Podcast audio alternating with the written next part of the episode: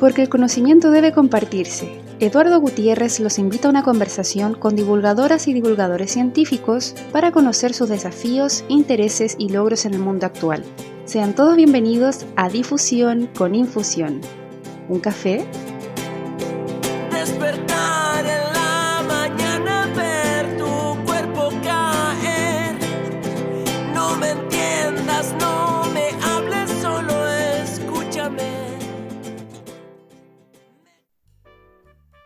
Hola a todos cafeteros, cafeteras, ¿cómo están? Bienvenidos a un nuevo capítulo de Difusión con Infusión.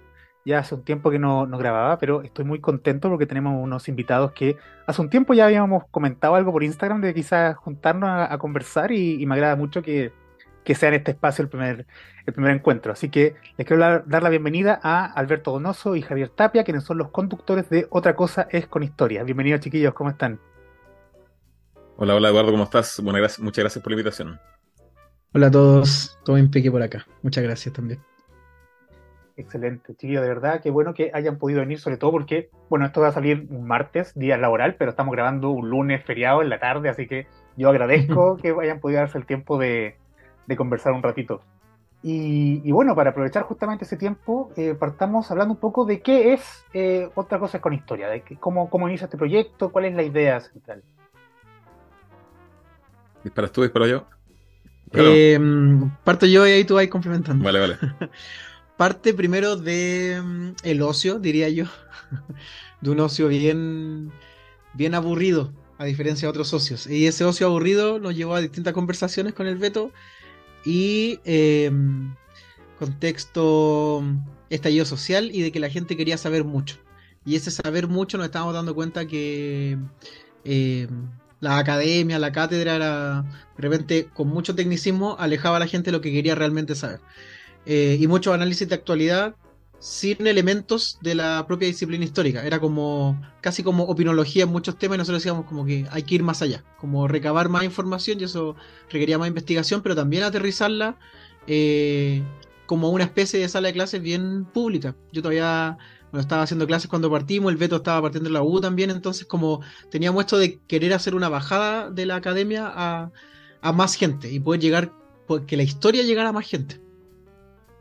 Y en este caso igual parte del nombre tiene relación con eso, o sea, eh, eh, es como poder en este caso abordar la vida cotidiana de las personas y también todas las cosas que están pasando en un país tan eh, convulsivo como el caso de Chile, desde la historia.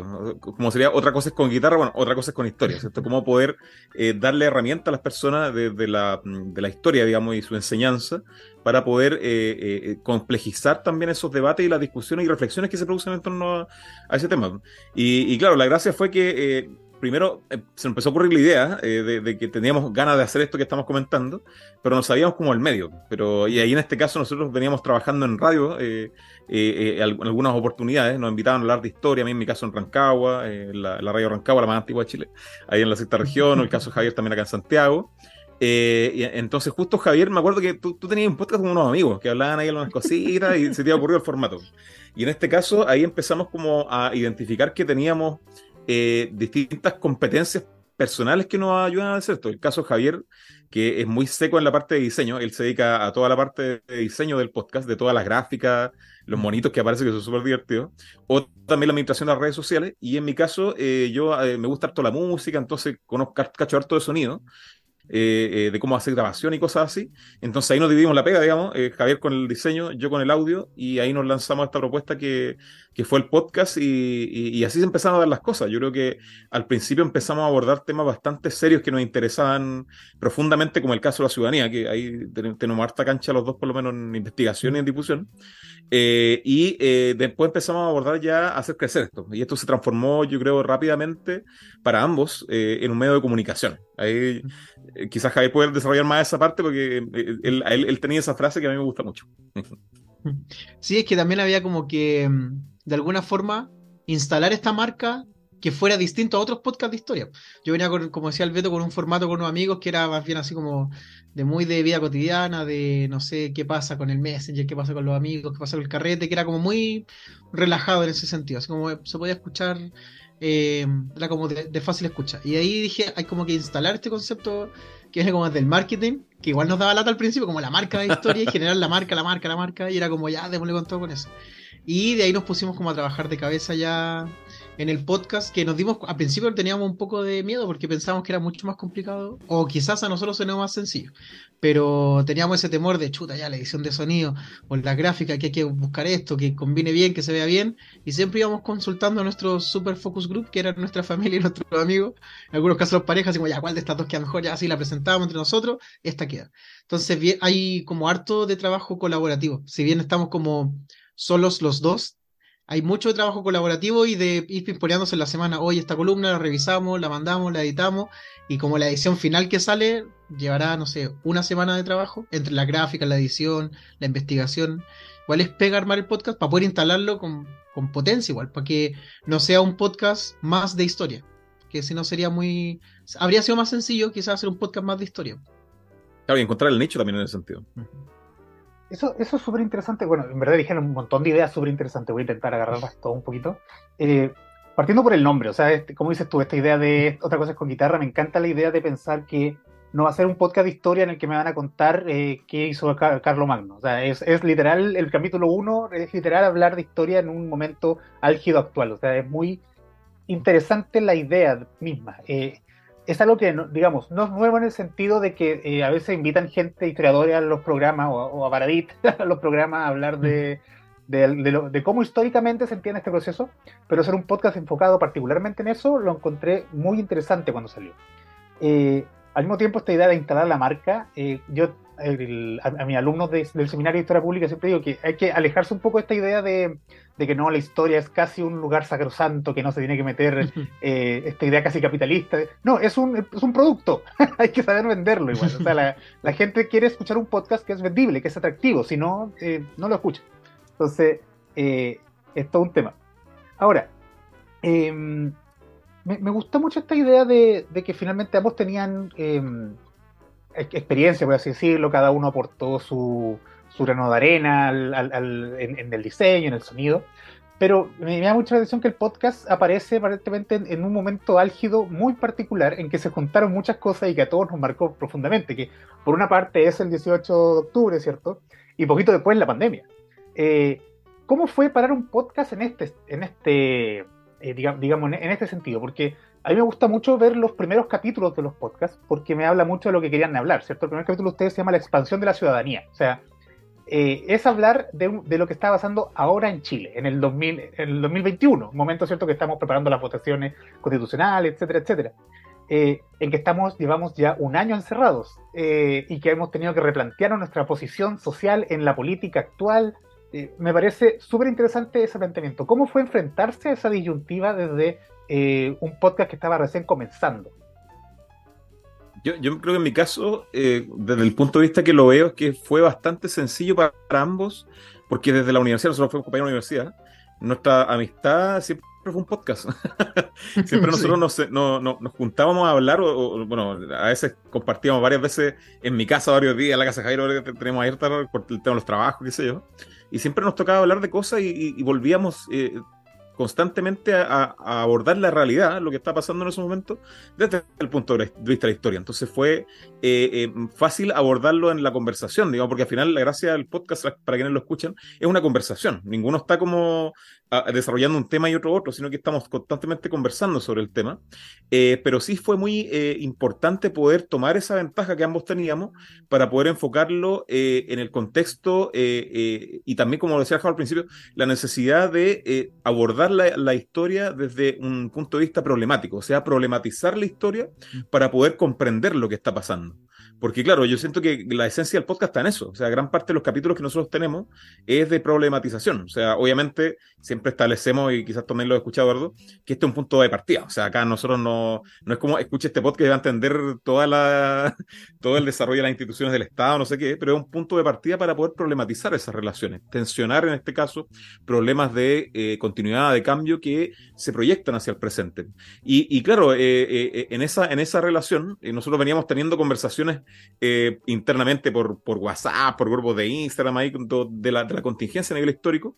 Y claro, finalmente lo, traspasamos a este, a este formato eh, eh, y eso fue, fue agarrando vuelo, digamos. Al principio yo siento que lo, más, lo que más costó fue agarrar el tono, el, el, mm. tono, el ritmo de, de poder conversar pero siento que fue bastante fluido por lo menos abordarlo. Y aparte que también con esta con este, con este nombre, digamos, que también eh, eh, eh, no fue la SAS, sino que fue pensado varias semanas también, se da ese carácter, digamos, de, de, poder entregarle a, estas, a, las, personas herramientas para poder abordar esa realidad desde un punto de vista más, más genuino a nivel histórico. No sé, Javier, ahí si tiene...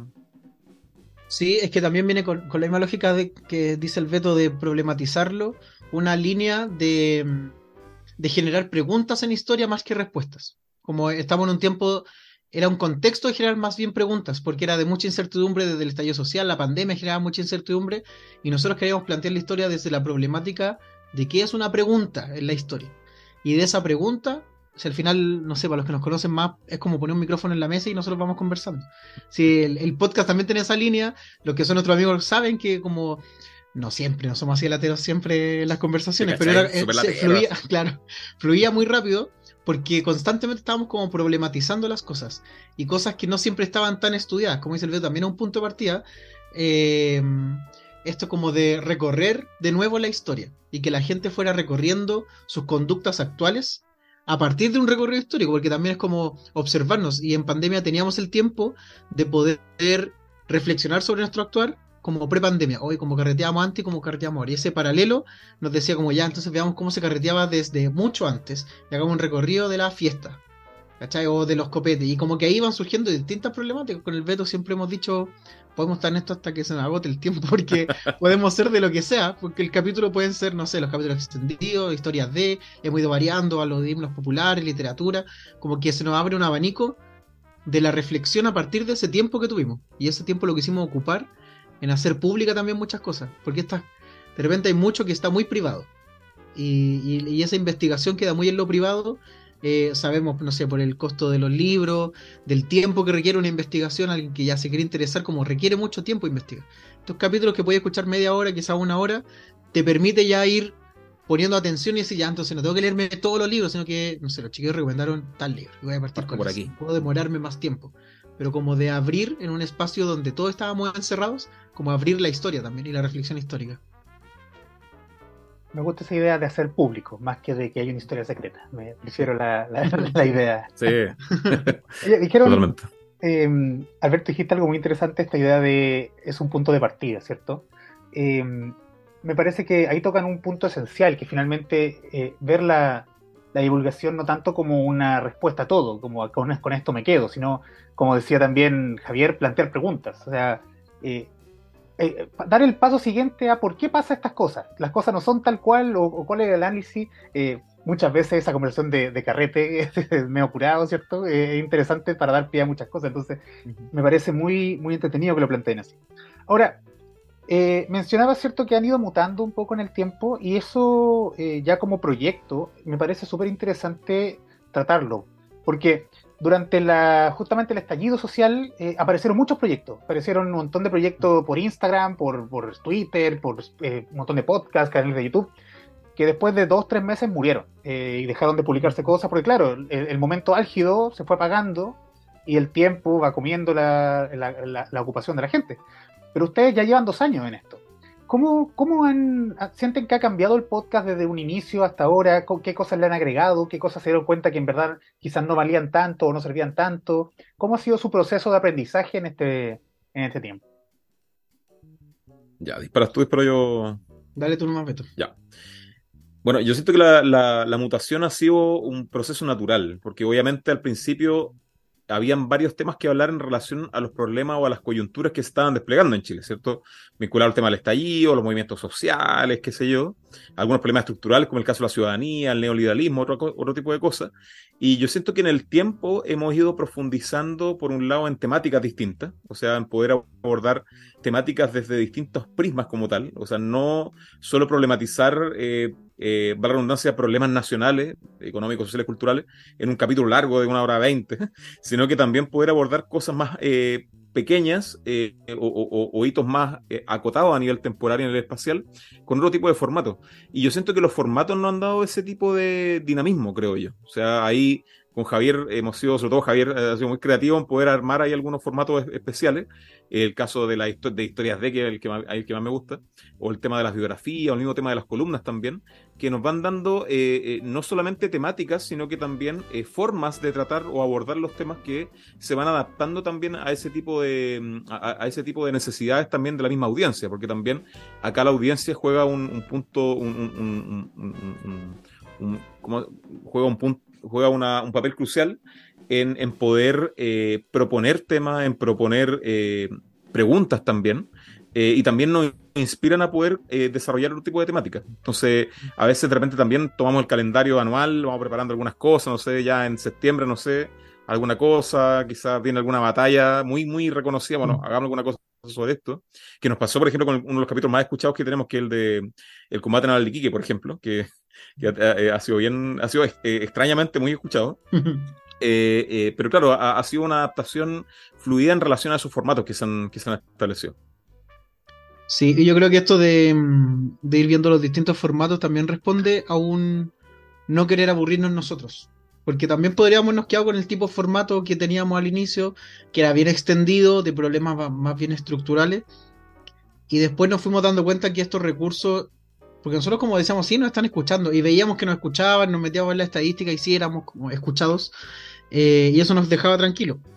Pero después dijimos quiénes nos están escuchando y cuando empezamos a ver quiénes y cada cuánto nos estaban escuchando, nos empezamos a dar cuenta, oye, hay que hacer algo, no que no tuviera sentido el análisis de la estructura, pero algo que se le pueda dar un sentido aún más. Entonces, no sé, surge la historia de como algo bien enfocado en algo que puede interesarte en un punto de investigación el Biografías con Historia, que es un recurso pedagógico así como súper potente de un profe o una profe que necesita en algún momento, o a un cabro que lo mandaron a investigar sobre un personaje histórico, como que tiene el recurso ahí.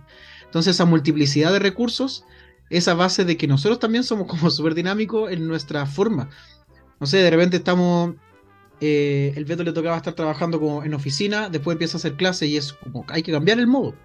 A mí me pasa todo lo contrario, que paso de la sala a la oficina y como cambio el modo también y la forma en que nos tratamos y el formato en que uno va a hacer reuniones y ese día a día también nos va movilizando al podcast. Nosotros estamos ahora formando familias de distinto modo y eso también te, incentiva a ir como en paralelo, si no nos quedaríamos estáticos y eso de ser estático creo que también responde a que muchos proyectos se van cayendo en, a lo largo del camino, como que ya no logran actualizarse o no quieren actualizarse y ese mismo aburrimiento a quienes lo generan es como ya, sabéis que ya.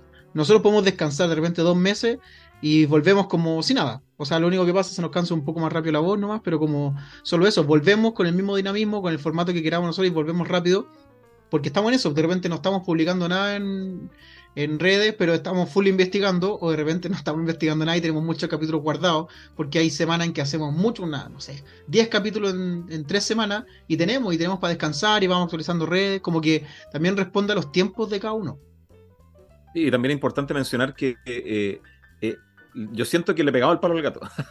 Como que la temática que, eh, o la forma de abordar las temáticas o los formatos que hoy día tenemos nos permiten eh, hablar sobre cualquier tema histórico, digamos. Porque en caso de que nosotros no nos manejemos tanto en eso, bueno, invitamos a alguien, ¿cierto? Que es lo que nos ha pasado profundamente con el tema del feminismo, que tenemos tremendas invitadas que, desarrollan los temas.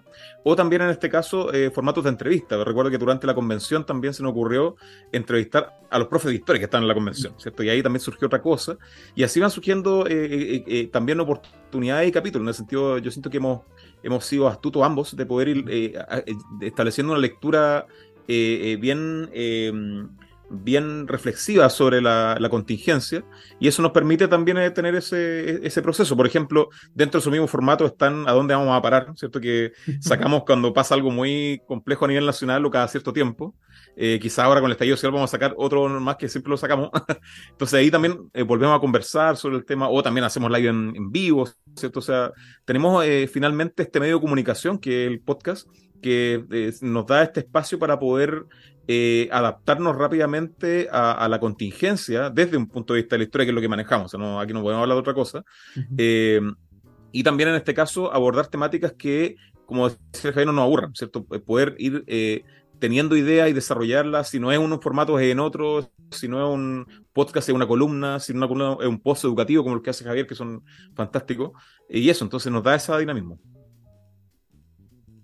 Sí, como dices tú, yo creo que el podcast es quizá en este momento es una de las mejores herramientas que uno tiene para hacer este tipo de trabajo, más que, YouTube, que es mucho más lento, me, parece, y tienes que tener más conocimientos técnicos también. Eh, oye, sobre eso, eso mismo, o sea, como dices tú, eh, Javier, me, gusta mucho esta idea de que eh, es trabajar con algo que les guste hacer. yo creo que uno puede tener todas las ganas y todo el, yo quiero divulgar y la educación y etcétera, pero si uno lo está pasando mal, al final, ningún proyecto yo creo que, que fructifica. Em, comentaban que se dieron cuenta que igual lo escuchaba harta gente, que de pronto subía, de pronto bajaba, ¿cierto? Y en ese sentido, em, y justamente por el tipo de temas que tratan ustedes, que es mucho más contingente, me pregunto que, ¿cómo, fue el recibimiento? ¿Cómo ha sido el recibimiento general del podcast? ¿Ha sido em, positivo? ¿Han tenido comentarios negativos? ¿Cómo ha sido su, relación con, con, el público? En general tenemos un buen recibimiento, siempre de gente ligada a la historia. Tenemos como hartos profes de historia o profes en general, estudiantes de historia y yo diría que también hay un público ahí quizás como tercero o cuarto medio que, se va interesando. Y también está este público medio cautivo de, yo diría que son como adultos, incluso adulto mayor, que le gusta como esto de recordar su historia. Eh, por eso hemos subido algunos, muy poquitos, formato a YouTube, porque sabemos que de repente adulto mayor no llega a Spotify, pero puede llegar a YouTube un poco más sencillo.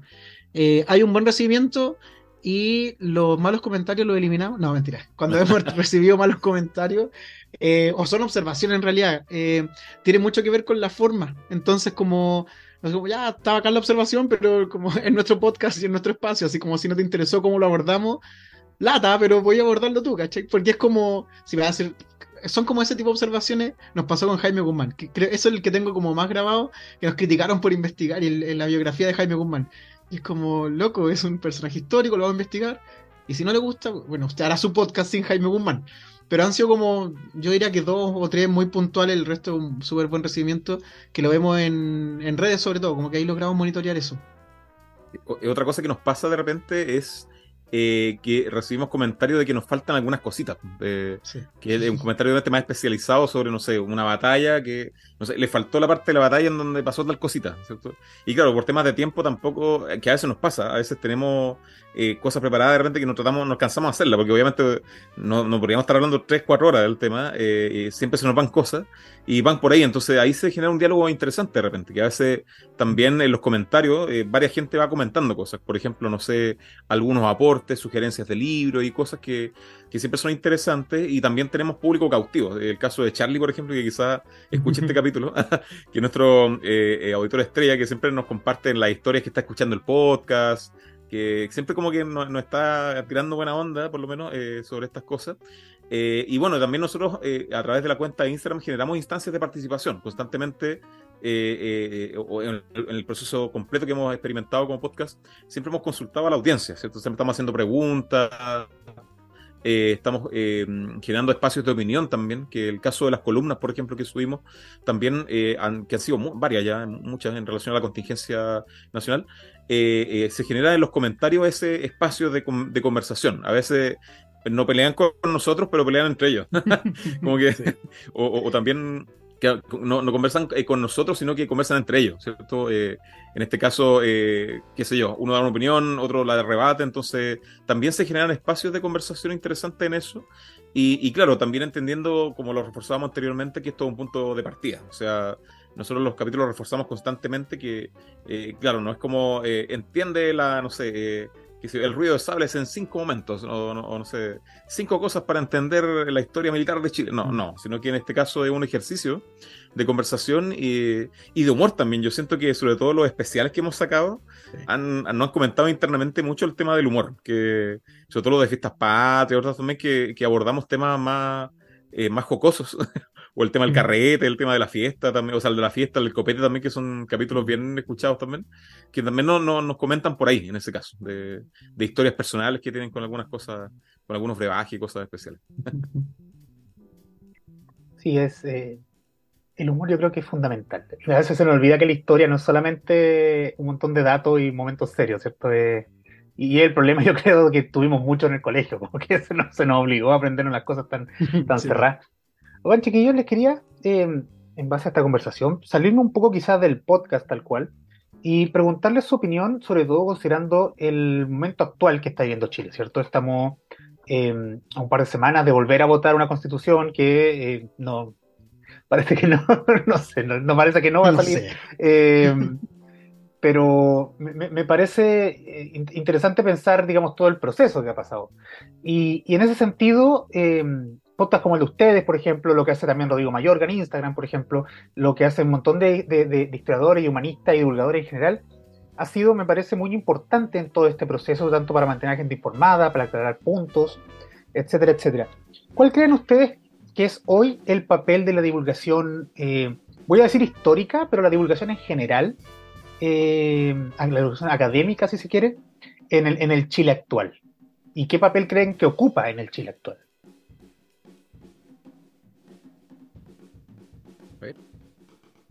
Voy yo. Eh,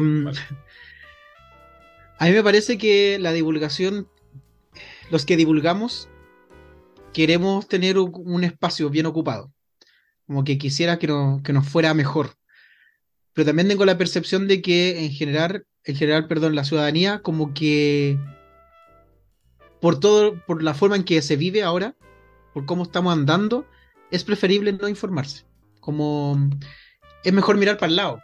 Como entonces, y la divulgación viene a ocupar un espacio en aquellos que eh, tienen el tiempo, por eso también nuestro formato es como más breve, pero aquellos que tienen el tiempo y los que se quieren enojar también, o sea, la divulgación tiene mucho de que eh, genera un efecto o de rabia, que genera una emoción que también moviliza. Esa es la lógica también hacia donde apuntamos nosotros. Creo que la divulgación ha logrado avanzar más, hemos, hay más espacios, como decías tú, y hay también más gente que quiere escuchar pero no sé cuánto efecto después tiene en la realidad. Como que siento que hay más gente informada, no así sobreinformada, pero sí siento que hay más gente informada, pero que no se refleja luego en las participaciones. No sé si se refleja tanto para las elecciones, por ejemplo, o en los movimientos sociales que van decayendo. No sé si se refleja tanto en conversaciones por redes sociales, quizás como debate. No se refleja tanto como la divulgación que hay. Entonces, me parece que un espacio como crítico, eso sí, yo diría que en esa crisis que es la que está la divulgación, eh, yo diría que el punto de quiebre fue el 18 de octubre, como que a partir de eso se abrieron más espacios de reflexión eh, y de información. Pero siento que quedamos siempre como conversando los mismos, no, no, no se abre tanto a la acción de la, de la ciudadanía. Entonces ahí está lo complejo y, y responde a cómo nos vamos reinventando. Siento que está como esta mentalidad de que siempre lo puede hacer otro. Entonces, ¿para qué lo puedo hacer yo si lo puede hacer otro? Y hay pocos que nos quedamos en eso como, bueno, si nadie lo está haciendo, hagamos nosotros. Si nos va mal, lata, pero si nos va bien, va campo. Eh, tiene que ver con cómo trabajamos la frustración también. O sea, hay veces que nos ha salido pésimo algunas cosas, pero otras cosas que nos ha salido muy bien en la vida. Y, la divulgación, la información, eh, tiene que ver con eso, como los esperanzados de que siempre estamos divulgando y siempre estamos informando. A pesar de que, no sé, no nos escuchen, no nos retuiteen, no sé, pero seguimos en la, en la contienda, a pesar de que siento que está esto como de mejor delegarlo en otro, que otro publique, que otro informe, que otro vaya al debate, que otro sea el apoderado de mesa, que otro eh, haga la constitución por mí, como que se, se, se está terciarizando, por así decirlo, como el debate histórico. Bueno, en mi caso personal, yo siento que eh, el- este tema eh, de la divulgación actualmente se enfrenta a dos procesos históricos bien complejos. Por un lado, a nivel internacional, la sociedad de la información. Siento que, eh, bueno, a nivel histórico pasaba mucho con la prensa en el siglo XX, que los periodistas en este caso literalmente traducían lo que, lo, que se, lo que se sabía en otros contextos académicos, científicos, digamos. En cambio, hoy día la difusión en esta sociedad de la información que genera volúmenes brutales, digamos, de información a todo nivel, eh, yo siento que lo- los espacios de difusión son importantes para la síntesis, o para ir, en este caso, eh, ir eh, tomando o actualizando esos conocimientos que muchas veces están dispersos en, en la red en general, en esta sociedad reticular. Eh, entonces, claro, cumplen mucho esa función y a nivel histórico pasa eso, ¿no es ¿cierto? En el caso de Chile, somos, eh, eh, por lo menos en Latinoamérica, tú lo, lo- lo sabes, yo Eduardo, de los países que más producción historiográfica tienen, ¿cierto? Tenemos una, una- una historia eh, de la disciplina histórica que, no, que es bastante rica, digamos, y, eso obviamente va generando conocimientos nuevos que muchas veces es preciso eh, actualizarlo, ir en este caso socializándolos con las personas, más que en este caso traduciendo, no sé si me, explico en ese lado. Y lo segundo, un proceso nacional, en este caso, en donde yo siento que hoy día, con todos estos procesos ciudadanos, muchas veces de contraste que hemos experimentado, yo sé las votaciones de, la, de los procesos constituyentes han sido una clara señal de eso, dan cuenta de una crisis de la educación pública como tal. Y educación pública no en el sentido de educación municipal, sino que una educación que se preocupe por formar personas preocupadas de lo público, ¿cierto? Y eso, si uno lo mezcla también con, con todo este eh, eh, avance, digamos, de la década del 80 hasta ahora del neoliberalismo, digamos, de cómo la, educación se va mercantilizando y va disminuyendo su calidad, eso genera un contexto bastante eh, oscuro a nivel educativo en la disciplina histórica y la formación ciudadana en general, ¿cierto?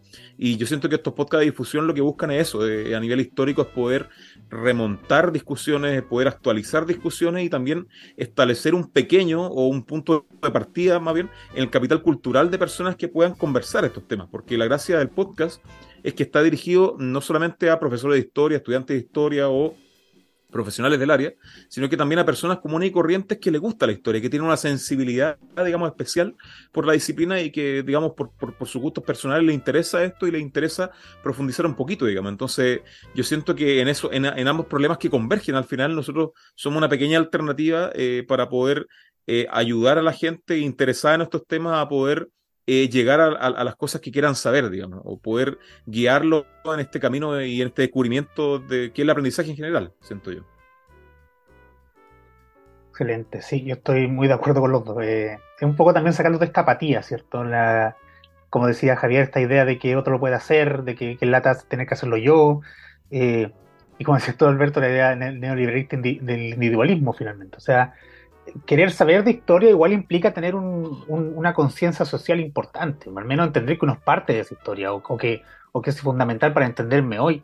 Y, me parece que, de manera general eso está bastante complejo hoy en día. Em, no sé, eh, todo el proceso constituyente ha demostrado, yo creo que hemos ido en bajada, de, un algo muy álgido fue bajando hasta donde estamos hoy, me parece. Sí, y yo siento que también eh, eh, el podcast, eh, estaba recordando ahora también, que ha tenido mucha, mucha llegada también con el tema identitario, ¿cierto? Porque también en, Chile, producto de la globalización profunda que se experimenta a nivel mundial con las redes sociales, eh, la identidad también patina en ciertos momentos. Y en este caso nosotros hemos aprovechado de abordar ciertas cosas identitarias, desde los tragos, digamos, nacionales de las comidas, las tradiciones, no sé, la cueca, el canto a los poetas, tanta cosa, que en este caso, lo he dicho y refrán, que ha sido uno de los capítulos bien interesantes que tuvimos que eh, también buscan rescatar eso, y eso también la gente lo agradece, digamos, ayudar a la gente en poder reflexionar y mediar esa identidad nacional que, existe, que, que, todos saben que está ahí, digamos, pero nadie es capaz de definirla, ¿cierto? Es como, es como en los pueblos originarios pasaba con el, con el viento, ¿cierto? Que mm. uno siempre lo sentía, pero bueno, ¿de dónde viene? ¿Quién, qué, qué Dios el que lo crea? Es una pelea entre este Dios y el otro, digamos. Estamos en eso, digamos, hoy día. Entonces también a nivel identitario eh, yo siento que es una alternativa. Excelente. Bueno, chiquillos, les quiero agradecer de verdad esta, esta entrevista espero que su proyecto siga funcionando y siga teniendo el éxito que tiene. Y antes de terminar, me quiero preguntarles qué se viene para otras cosas con historia. Bueno, eh, nosotros habíamos preparado, estamos preparando, digamos, una, un capítulo especial de, de, una conmemoración del 18 de octubre, que es lo que nosotros hemos pensado, y también eh, en recoger el guante de la difusión también en los temas de la conmemoración de los 50 años, digamos que ha sido un tema relevante que en este caso nosotros nos restamos de las fechas claves, digamos, porque también obviamente está completamente eh, copado, digamos, el, espacio y, la opinión pública en relación a esos temas, pero dentro del año esperamos también hacer un poco de esas cosas. Javier ahí sí tiene algunas ahí cosas que... Sí, no, es solamente eso de que mm, eh, algunas personas me dijeron esta sensación de que habíamos dejado de lado el 11 de septiembre y sí, como que lo dejamos para la fecha, la dejamos bien de lado, porque había mucho, mucho de mucho. Entonces, como llegar a, sumarse ahí, primero corríamos el riesgo como podcast de no ser escuchado entre medio de tanto tumulto. Y, segundo, hablar mucho de la guata más que análisis histórico. Entonces, preferimos como mantener una parte. Eso significa también que hay harto trabajo de investigación detrás. Tenemos, solamente como adelanto, tenemos algunos relatos en primera persona de gente para el golpe. Entonces, eso ha, requerido mucho tiempo de juntar esos relatos, editarlo y hacerle una, una bonita gráfica con todo el respeto que significan esas personas. Entonces, estamos como detenidos en lo público, pero seguimos avanzando ahí por debajito. Cuando nos volvamos, vamos a lanzarnos, pero con todo. Y también lo último también es que, eh, eh, bueno, eh, yo dentro del trabajo que hago en la universidad hice un ramo en relación a los, a los procesos constituyentes y unos estudiantes tuvieron que grabar un podcast. Y eso lo vamos a compartir, por lo menos, e, ese trabajo que, que aborda los procesos constituyentes de, de, manera más, más ordenadita, digamos, para, en relación también para poder aportar a la, a la, discusión y la opinión pública en relación al tema constitucional, que, que es un problema muy profundo en el caso de Chile, y que, que, es difícil destrabarlo porque lamentablemente no tenemos una cultura constituyente, ¿cierto? Que, que avale ese tipo de procesos. Entonces también se vienen cositas por ahí, eh, por ese lado constitucional. Excelente, voy a estar esperando ese capítulo entonces, está, suena bastante interesante. Y, sí, el, el, 11 de septiembre hubo una saturación por todos lados, congresos en todas partes, documentales, ¿no? Un podcast más no habría, no, habría mostrado mm. mayor diferencia, así que mejor que ya se, está, se apagó un poco, que parezca, estoy completamente de acuerdo con usted. ya pues chiquillo Alberto, Javier, de verdad, muchas gracias por este tiempo. Eh, nuevamente les deseo lo mejor con su podcast y espero que siga funcionando tan bien como hasta ahora. Muchísimas gracias a ti, Eduardo, por la invitación y también felicitarlo a ustedes por el trabajo que hacen de poder eh, eh, eh, contar en primera persona las experiencias de investigadores e investigadoras también que están generando bastante innovación, por lo menos en el trabajo historiográfico nacional. Sí, muchas gracias. La colaboración nos va a llevar más adelante. Sí, hagamos alguna cosita más adelante, hagamos alguna cosita. Sí, yo, creo que tenemos que conversar al respecto. Excelente. Bueno, y a todos los que nos escuchan, nos encontramos en un próximo Difusión con Infusión. Chao, chao.